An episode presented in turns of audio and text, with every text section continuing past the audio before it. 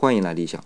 昨天说到盥洗的盥，也谈到了它的幸运。不过今天还有一些要补充。第一是它这个字下面的名字底也表明了在盆里洗手，这和浴这个字在盆里洗澡是一样的，说明这个字是贵族专用。我昨天也提到过，盥这个字的经文在气候鱼上出现，也佐证了我的理解。因为那个时候普通人的洗手应该用澡这个字，我之前也提到过的。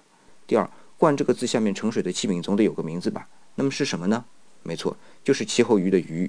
鱼本意也就是盛液体的器皿，而且在封建时代是有它的形制的。